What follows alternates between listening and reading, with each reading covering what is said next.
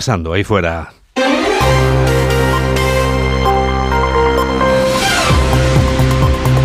Onda Cero. Noticias fin de semana.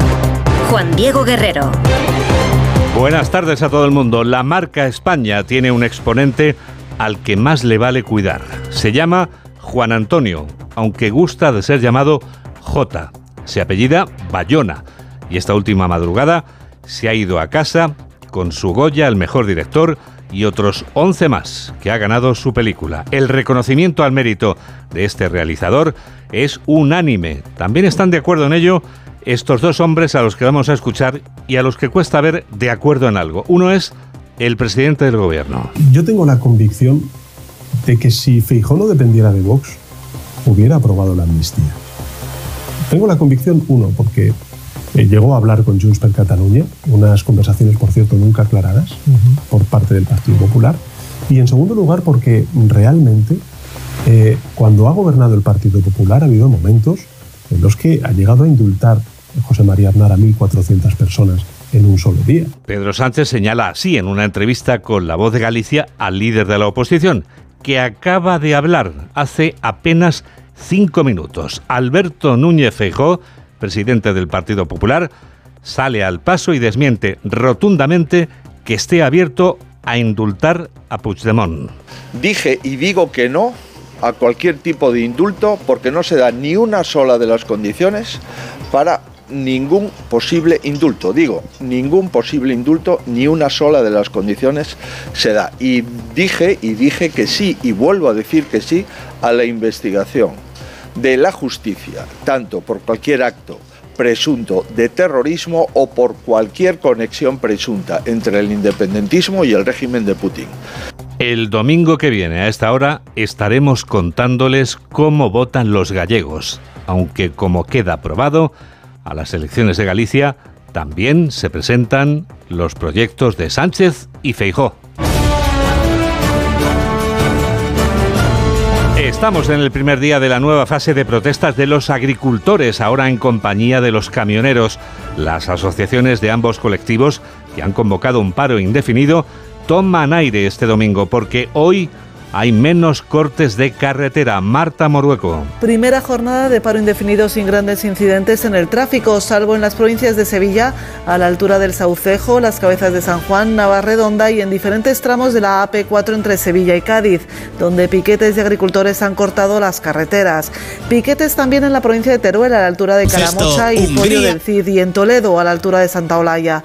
En el resto del país ha sido un domingo tranquilo tras las protestas llevadas a cabo ayer por los agricultores en puntos estratégicos de diferentes comunidades autónomas, especialmente en Valladolid o en Madrid, que a la altura del estadio metropolitano se produjeron enfrentamientos con la Policía Nacional. Desde el martes pasado que comenzaron las protestas del sector, más de una treintena de personas han sido detenidas y más de 8.000 han sido identificadas para propuesta de sanción administrativa. Hoy, primer día de paro indefinido y mañana lunes, la plataforma 6F en defensa del sector primario hará público el próximo calendario de movilizaciones. Los camioneros no son los únicos que se suman a la protesta de los agricultores. El presidente de la Confederación Nacional de Cofradías de Pescadores, Basilio Otero, ha anunciado en Onda Agraria, aquí en Onda Cero, que están convencidos de seguir los mismos pasos que los hombres y mujeres del campo. Más que pensando, estamos convencidos de que tenemos que seguir los mismos pasos porque los problemas son comunes. Eh, hemos eh, ya eh, establecido esta semana alguna videoconferencia con responsables agrarios y esta semana que viene tendremos las ejecutivas de, de, las cuatro entidades principales de representatividad de la pesca y y de la industria transformadora y la agricultura, como son APROMAR, Fede Pesca, CEPESCA y la, Federación Nacional, eh, tenemos los ejecutivos para decidir a ver qué, en qué modo los apoyamos. Dos y cinco, una y cinco en Canarias. Noticias fin de semana. Juan Diego Guerrero.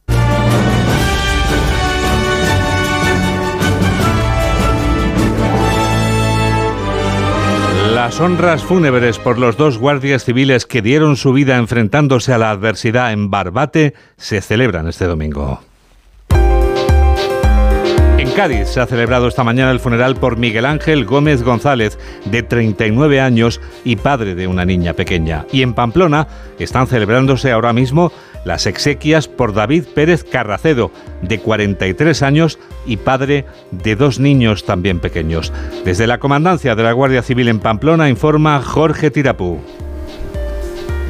Misa funeral que acoge la Catedral de Pamplona y en la que existen sus familiares, autoridades y compañeros del Guardia Civil fallecido. En la capilla ardiente celebrada en la comandancia de la Guardia Civil de Pamplona, donde nos encontramos, la viuda de David Pérez se ha negado a que el ministro del Interior, Fernando Grande Marlasca, colocase una medalla en el féretro, gesto que algunos asistentes han aplaudido y que la viuda ha justificado señalando que su marido no lo hubiera querido así. Finalmente ha sido la gente que portaba la medalla quien la ha colocado. Sus compañeros, recordamos, escoltaban el vehículo con el féretro la pasada noche a su llegada a la capital navarra. Sarrigur, en localidad donde vivía el guardia civil fallecido junto a su mujer y sus dos hijos, ha decretado dos días de luto y las banderas ondean a media asta.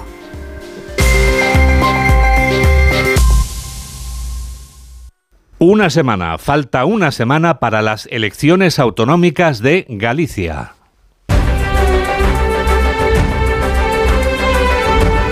Y en este último domingo en que la anticuada legislación electoral permite publicar sondeos, dos de ellos ofrecen hoy resultados diferentes. Uno concluye que la mayoría absoluta del Partido Popular peligra. El otro sondeo concluye que el PP conserva la mayoría absoluta. Carlos León. Sí, Juan Diego, en la encuesta de Sigma 2 para el periódico El Mundo otorga al Partido Popular un 47,8% de votos y entre 39 y 41 escaños, por lo tanto mayoría absoluta.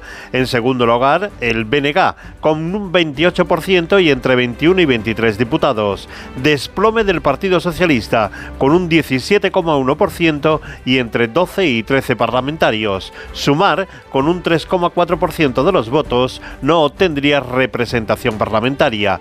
Según la encuesta de 40DB para el país, el PP ganaría las elecciones con un 45,2% de los votos, lo que le otorgaría entre 36 y 40 escaños, justo en la mitad estaría la mayoría absoluta.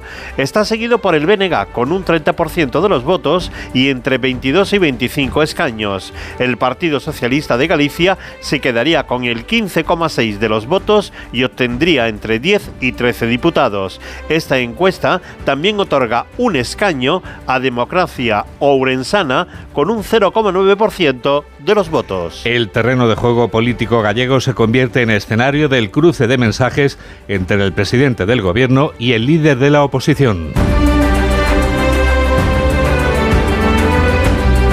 Y en esas estamos cuando el expresidente Zapatero acude al rescate del candidato Besteiro en un mitin de los socialistas en Ferrol. Pilar Ozores. Con 40 minutos de retraso en una carpa instalada en la Plaza de la Constitución de esta ciudad en la que nació el fundador del PSOE, José Luis Rodríguez Zapatero, ha sido muy crítico con el Partido Popular y especialmente con Alberto Núñez Feijóo a costa de la amnistía. Ahora resulta, resulta que en pocos días Puigdemont ha dejado de ser un terrorista, hay que dar un indulto para la reconciliación y la amnistía era negociable.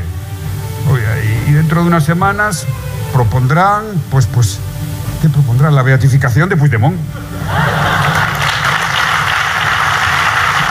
Zapatero señala que la ley de amnistía propuesta por el PSOE sirve para hacer legal el indulto a muchas personas al que ahora se suma Feijó. En su opinión, habrá turbulencias en el Partido Popular tras las declaraciones de su presidente y apunta que Isabel Díaz Ayuso empieza a calentar en el banquillo. El expresidente del Gobierno pide a los militantes del PSOE que frente a la hipocresía de la que acusa el Partido Popular voten a Besteiro el próximo domingo. Alberto Núñez Feijó responde a esas informaciones a las que se refería el expresidente Zapatero cuando hablaba de la situación y de la relación entre el Partido Popular y los independentistas de Junts y Carles Puigdemont, el expresidente a la fuga. Hace tan solo unos minutos el líder de la oposición ha dejado claro y ha insistido en que está en contra totalmente de cualquier tipo de indulto. Yolanda Viladcans. Declaraciones del líder popular en su paseo esta mañana por Ferrol para desmentir rotundamente la posibilidad de un indulto condicionado al expresidente de la Generalitat, Carles Puigdemont, en un plan de reconciliación para Cataluña, no al indulto, sí a la investigación judicial por cualquier acto presunto de terrorismo.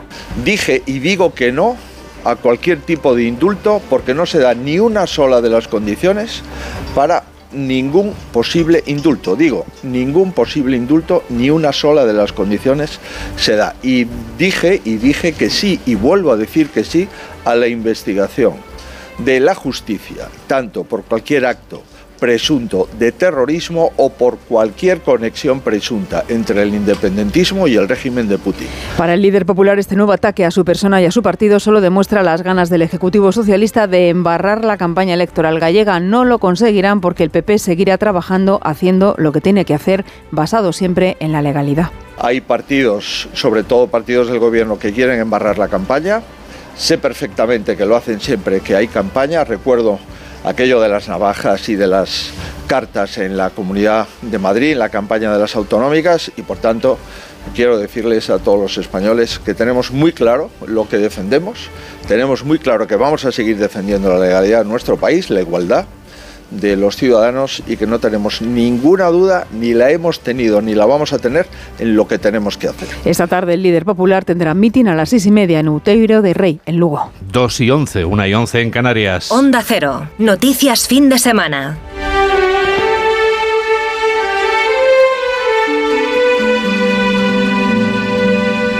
La película La Sociedad de la Nieve triunfaba clamorosamente esta madrugada en los premios de la Academia del Cine de España que se entregaban en Valladolid.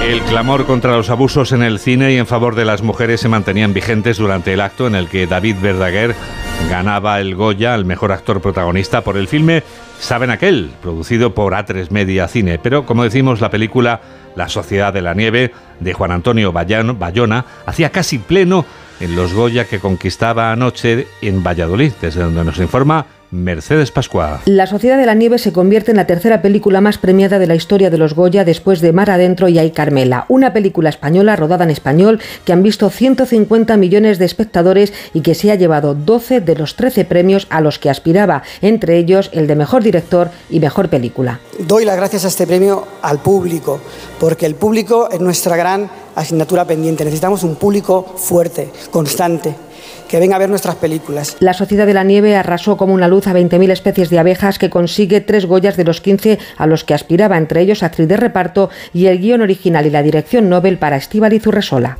Es muy emocionante también recibirlo de la mano de grandes directoras que van sembrando un precedente y de la cadena que me siento formar parte. Es un orgullo para mí que cada vez seamos más. Una gala que reivindicó al cine y al público con zasca de Almodóvar a Vox y que no se olvidó de condenar los abusos denunciados por mujeres. En el aspecto actoral, premio para José Coronado, Malena Alterio y David Verdaguer por su papel del humorista Eugenio en Saben aquel. Robot Dreams consiguió dos Goyas, el de animación y el de guion adaptado. Se despiden los premios de Valladolid y se celebrarán el año que viene, 2025, en Granada. Sony 14. Noticias fin de semana. Juan Diego Guerrero.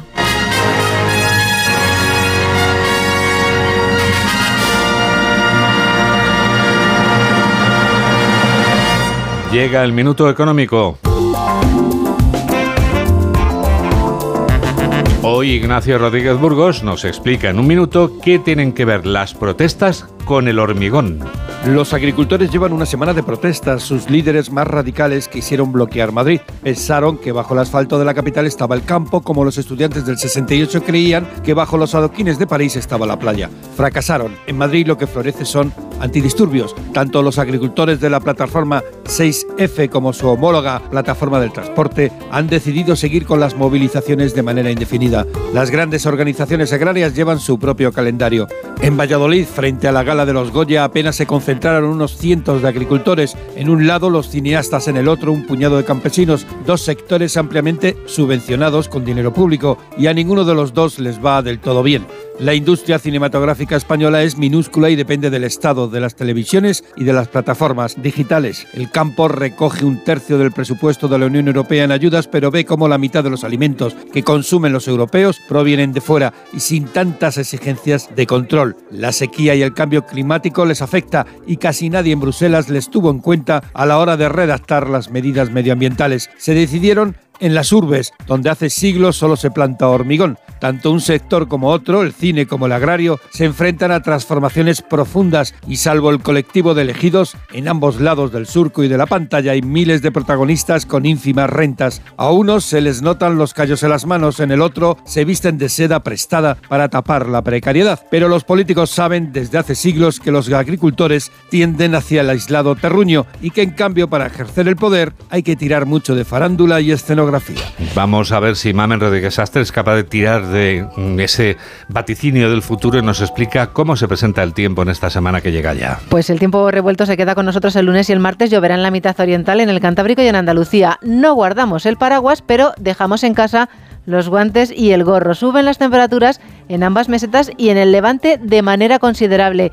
En el resto aumentarán, pero no tanto. A partir del miércoles la estabilidad gana presencia, desaparece la lluvia, que no las nubes, y se aleja el dorsal. El jueves parece que llega una nueva borrasca que seguirá dejando agua por el oeste.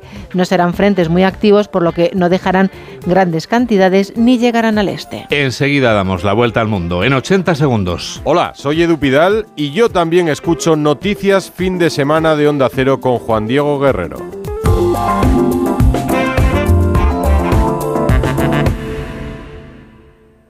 En Peugeot estamos listos para ayudarte a llevar lo más importante, tu negocio. Por eso, en los días Peugeot Profesional vas a poder disfrutar de condiciones especiales en toda la gama. Aprovecha del 1 al 14 de febrero para dar energía a tu negocio. Inscríbete ya en peugeot.es. Tengo la memoria fatal, se me olvida todo. Si te falla la memoria, toma de Memory. De Memory con vitamina B5 contribuye al rendimiento intelectual. Y ahora para los más mayores, de Memory Senior de Pharma OTC.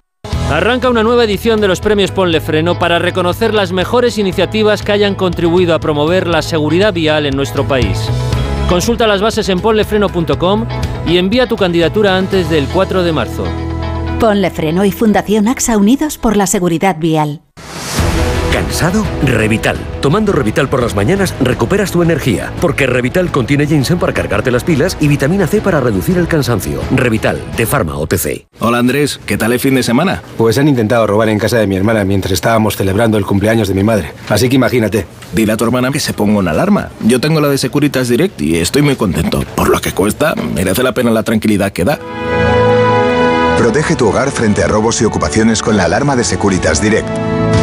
Llama ahora al 900-272-272. Noche de tos. Respira. Toma Herbetón Respir. Herbetón jarabe con extractos de pino y eucalipto es expectorante natural y antiinflamatorio pulmonar. Herbetón Respir. Consulte a su farmacéutico o dietista. Síguenos en Twitter en arroba noticias FDS. 2 y 18, 1 y 18 en Canarias. Es el momento del Foreign Affairs.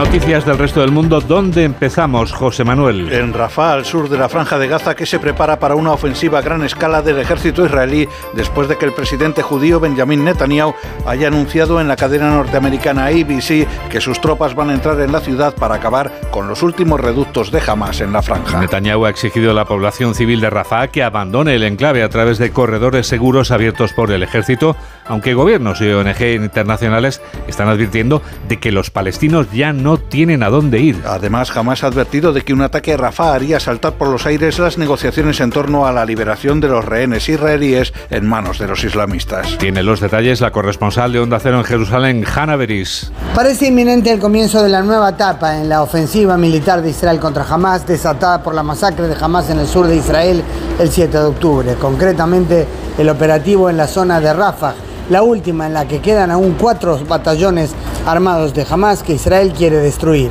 El primer ministro Netanyahu se refirió al respecto oficialmente hace muy pocos días. Tenemos la victoria, está al alcance de la mano. Debemos llegar hasta los últimos batallones terroristas de Hamas, que están en Rafah, su último bastión. Vamos a hacerlo y coincido en esto con los americanos, proporcionando a la población civil corredores seguros para que puedan salir de allí.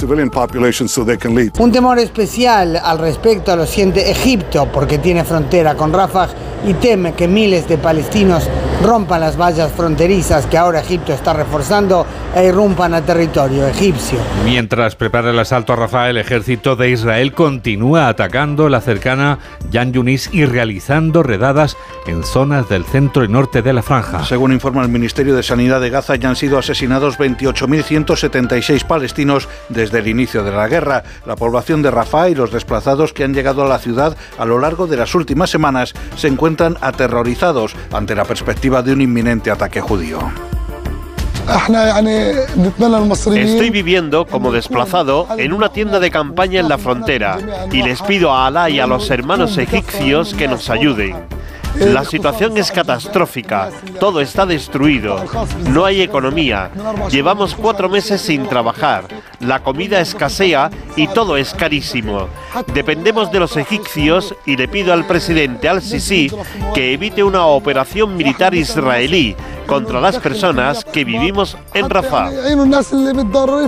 En Hungría parece que los políticos no tienen apego al cargo. Ayer José Manuel dimitían tanto la presidenta del país, Katalin Novak, como su ministra de Justicia por un escándalo relacionado con un indulto. El indultado era un pederasta condenado por abuso de menores que recibió el perdón gubernativo coincidiendo con una visita del Papa a Budapest el pasado año. Ayer, tras salir a la luz el caso, la ya expresidenta Novak comparecía en televisión. Como ciudadana húngara espero que la presidenta de la República no cometa errores. Y si se cometen, debe asumir su responsabilidad, incluso considerando la renuncia al cargo. Pido disculpas a quienes he podido haber ofendido y a todas las víctimas que han podido sentirse indefensas. Siempre he abogado por la protección de los niños y las familias. Este es mi último discurso ante ustedes como presidenta, en el que presento mi renuncia al cargo. En Argentina, la ministra de Seguridad, Patricia Bullrich, ha aludido a un posible rediseño político del gobierno tras el fracaso de sus primeras iniciativas legislativas y las movilizaciones en la calle. La crisis de gobierno alcanza al presidente Milei en el Vaticano, donde hoy ha asistido a la canonización de una santa argentina y por fin se ha visto cara a cara con el Papa. Pendiente de todos los detalles ha estado nuestro corresponsal en Roma, Darío Menor. El Papa Francisco y Javier Milei, el presidente de Argentina, el país de origen del pontífice, se han dado esta mañana un caluroso abrazo al final de la ceremonia de canonización de Mama Antula, la primera santa nacida de la nación latinoamericana. Aunque Milei había criticado duramente a Jorge Mario Bergoglio durante la campaña electoral, acusándole incluso de ser un comunista impresentable, luego ha ido moderando su posición y tras su toma de posesión el pasado mes de diciembre como presidente, incluso le ha invitado a que viaje a Argentina, una visita que podría tener lugar a finales de año, probablemente en noviembre. Tras la ceremonia de este domingo celebrada en la Basílica de San Pedro del Vaticano, el Papa y Milei tienen previsto mantener una audiencia privada mañana en el Palacio Apostólico. Y terminamos, José Manuel, en Finlandia, que vota hoy en segunda vuelta de los comicios presidenciales que enfrentan al conservador Alexander Stubb y al representante de la Liga Verde, Pekka Javisto. Las encuestas arrojan un resultado apretado con Stubb aventajando a su rival en los últimos sondeos, merced a los votos del electorado del candidato de la ultraderecha derrotado en la primera vuelta. Ha sido un resumen de José Manuel Gabriel. Hola, soy Susana Griso y yo también escucho noticias fin de semana de Onda Cero con Juan Diego Guerrero. Carla, al viaje de Tokio al final no va el director. ¿Te interesa? Diez días, reuniones, cenas, karaoke, un spa. En la vida lo importante es saber aprovechar las oportunidades. Hay coches que solo pasan una vez. Tu Citroën C3 desde 13.200 euros financiando y con entrega inmediata. Solo por esta vez y solo este mes. Citroën. Condiciones en citroen.es. Arranca una nueva edición de los premios Ponle Freno para reconocer las mejores iniciativas que hayan contribuido a promover la seguridad vial en nuestro país. Consulta las bases en ponlefreno.com y envía tu candidatura antes del 4 de marzo. Ponle Freno y Fundación AXA Unidos por la Seguridad Vial. ¿Se acabó el fin de semana? Tranquilo, toma Ansiomet. Ansiomet con triptófano y asuaganda te ayuda en situaciones de estrés. Y ahora también Ansiomet Autoestima, de Pharma OTC. Las nuevas tecnologías revolucionan cada día nuestra manera de comunicarnos. La conectividad 5G, la inteligencia artificial, los avances tecnológicos suponen una mejora en nuestras comunicaciones y en definitiva en nuestras vidas. Vamos a descubrir con el programa Más de Uno en directo desde la sede de Orange cómo este operador aplica la inteligencia artificial a sus redes de telecomunicaciones y 5G para ofrecernos una experiencia de conectividad y de contenidos única. El miércoles 14 de febrero, Más de Uno desde Orange, el segundo operador del mercado de las telecomunicaciones en España. Te mereces esta radio. Onda Cero, tu radio. Con este estrés no consigo concentrarme. Toma Concentral. Con su triple acción de lavacopa, rodiola y vitaminas, Concentral consigue aliviar el estrés ayudando a una concentración más estable y duradera. Concentral, consulte a su farmacéutico o dietista. Aprovecha que este febrero tiene 29 días para disfrutar los Fiat Pro Days y redescubre la nueva gama Fiat Professional completamente renovada, con más tecnología, seguridad y unas ofertas únicas. Visita tu concesionario más cercano y conoce la nueva generación Pro en diésel, gasolina y eléctrico. Fiat Professional. Profesionales como tú. Síguenos en Facebook en Noticias Fin de Semana Onda Cero. Titulares del deporte con David Camps. En juego desde las 2, Getafe Celta, de momento empate a cero, Mallorca Rayo Vallecano a las 4 y cuarto, a las 6 y media Sevilla Atlético de Madrid para las 9, Barcelona Granada. La goleada del Real Madrid 4-0 al Girona con lesión del inglés Bellingham, esguince de tobillo que le tendrá en torno a tres semanas de baja. Se pierde por tanto el encuentro de ida de los octavos de final de la Liga de Campeones ante el Leipzig alemán. En segunda división, desde las 2, Villarreal B Tenerife, de momento empate a cero en el marcador.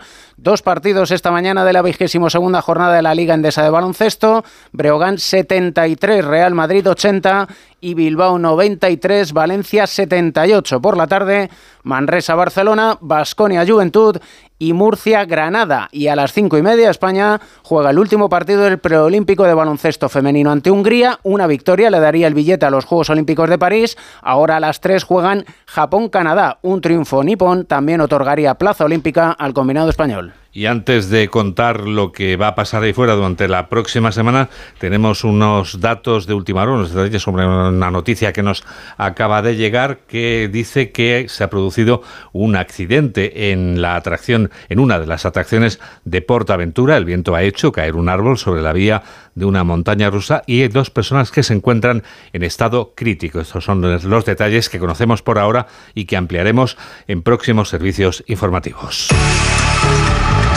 ahora lo que va a pasar ahí fuera la semana que viene. Ahora con Yolanda Viladecans las noticias del futuro. Futuro que nos trae un paro indefinido de los agricultores, ganaderos y transportistas, al menos hasta el día 23. Mañana, además, Asaja, Coagiu paran una tractorada en Madrid, en Titulcia. Será el miércoles cuando el rey presidirá en Barcelona la entrega de despachos a la nueva promoción de jueces y el ministro de Exteriores, Álvarez, viaja a Argelia para relanzar la relación económica en pleno deshielo de los intercambios comerciales entre los dos países. En nuestros días mundiales, mañana JD es lunes de carnaval, el martes es el Día Mundial de la radio, esto que estamos haciendo aquí ahora mismo. Por favor. Por favor, el Día Mundial del Soltero, también el martes y el miércoles, bueno, pues el miércoles llega el amor, todo el mundo lo sabe, con San Valentín, el jueves Día Internacional del Niño con Cáncer y Día Mundial de uno de los animales más peligrosos que hay, el hipopótamo. ¿Se puede ser soltero, se puede celebrar el amor y trabajar en la radio? Sí, yo conozco un ejemplo, lo tienes frente a ti. Sí, a mi ladito. Exactamente, gracias Yoli. Adiós. Bueno, pues estás escuchando un programa de noticias que produce José Luis López Galindo, no mejor, que realiza José Luis López Galindo y que realiza Mamen Rodríguez Astre.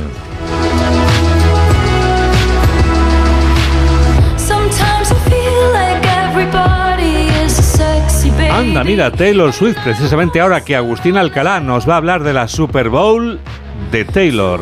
Esta es la Super Bowl de Taylor Swift, que nadie se equivoque. La Swifty Bowl los Chiefs, los Niners y Usher, el músico que actuará en el descanso, son los invitados a la gran fiesta de la cantante más influyente del mundo. Una que, teme los amantes de Donald Trump, puede cambiar la suerte del disminuido y olvidadizo Joe Biden, porque la reina de la música pop tiene 280 millones de seguidoras en Instagram, que decidirán las elecciones en un puñado de estados, si su diva les pide que voten por el candidato demócrata. Pero Swift es mucho más que la líder de la Swifties. Es la imagen de una mujer profesional, de gran éxito, guapa y que no se queda en casa. Y ni mucho menos en la cocina, porque hoy es el día del take-out, de pedir comida preparada, porque las amas de casa tienen más derecho que nunca a no cocinar, y mucho más cuando se espera que las docenas de anuncios de la televisión a 7 millones de dólares por 30 segundos estén destinados a las mujeres. Hoy es tarde de pizza. Una popular cadena espera recibir 2 millones de órdenes de albóndigas, de mucho queso y salsas de distintos colores y de alitas de pollo. Más de 11 millones se comerán los norteamericanos de distintos sabores, con ajo, miel y queso parmesano. La NFL sabe sabe del poder de las mujeres y de la influencia de Swift y de su novio, el barbudo Travis Kelsey, y espera que la Swifty Ball de hoy sea la final del fútbol americano más vista de la historia. Pues que lo disfrutemos todos. Gracias por estar a ese lado de la radio y que la radio te acompañe. Swifty, adiós.